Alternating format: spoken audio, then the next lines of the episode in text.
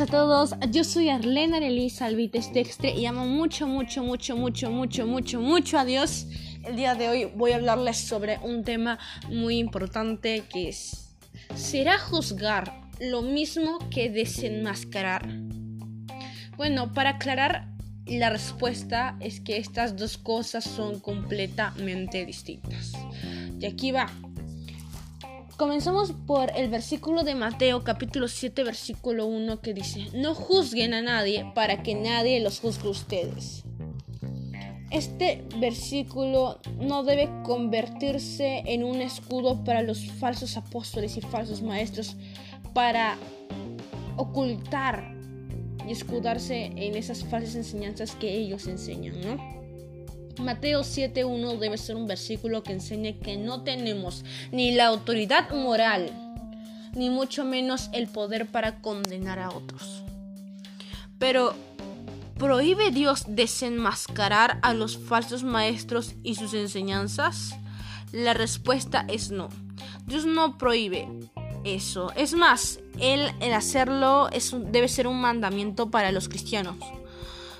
Eh, comenzando desde Moisés en Deuteronomios capítulo 18 versículo 20, eh, pasando por Ezequiel en Ezequiel capítulo 13 versículo 9, en Jeremías, en Jeremías capítulo 14 versículo 14 y en Jeremías eh, capítulo 23 versículo 16, el mismo Jesús, ¿ah? en Mateo capítulo 24 versículo 24, el apóstol Pablo en Hechos capítulo 20 versículo 28 al 30, el apóstol Pedro en Segunda de Pedro capítulo 13 versículo 16 al 17 y Juan en Primera de Juan capítulo 4 versículo 1. Todos ellos nos han enseñado que debemos cuidarnos de los falsos maestros y profetas y de sus falsas enseñanzas. Por ejemplo, el puritano John Fowler dijo cierta vez que era más fácil gritar con furia por mil pecados ajenos que matar uno propio. Y esta es una realidad hoy en día. Las personas les es más fácil eh, pues condenar a otros por pecados ajenos que matar su propio pecado. Pero con respuesta, eh, Jesús se inspiró para decir no juzguéis para que no seáis juzgados. Eh, no está hablando de desenmascarar los falsos maestros, aquí está hablando de, la adúltera, ¿no? En este caso, ¿no? De no tirar la piedra a una persona que era adúltera. En Juan capítulo 8, versículo 1 al 7, cuando aquella mujer es descubierta en su pecado, muchas personas querían condenarla y querían matarla a través de piedradas, ¿no? Piedras.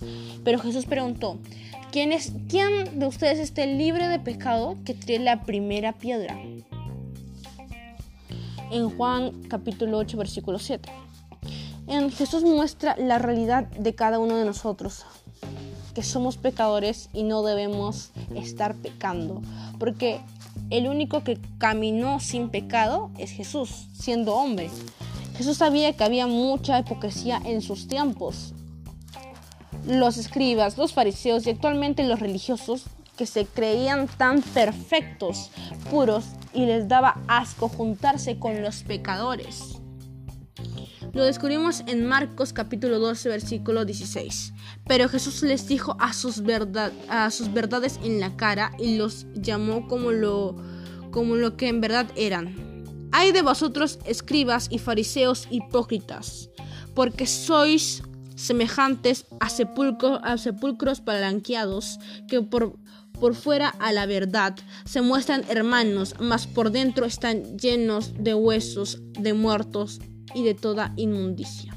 Este versículo es de Mateo capítulo 23 versículo 27. Recuerda, así como juzguéis la viga de tu hermano, así Dios juzgará la tuya. Así que no es lo mismo juzgar que desenmascarar. Más bien desenmascarar las falsas enseñanzas de los falsos profetas, de los falsos maestros, debería ser una prioridad para los cristianos.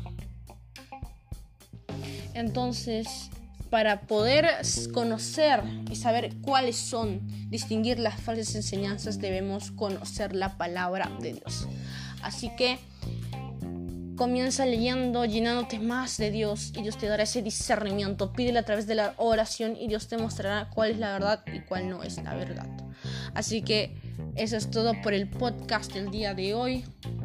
No somos quien para condenar a otros. No somos quien para juzgar, porque no tenemos la potestad de condenar. Así que eso es todo. Muchas gracias y muchas bendiciones por el día de hoy. Espero que esta palabra te haya servido para bastante.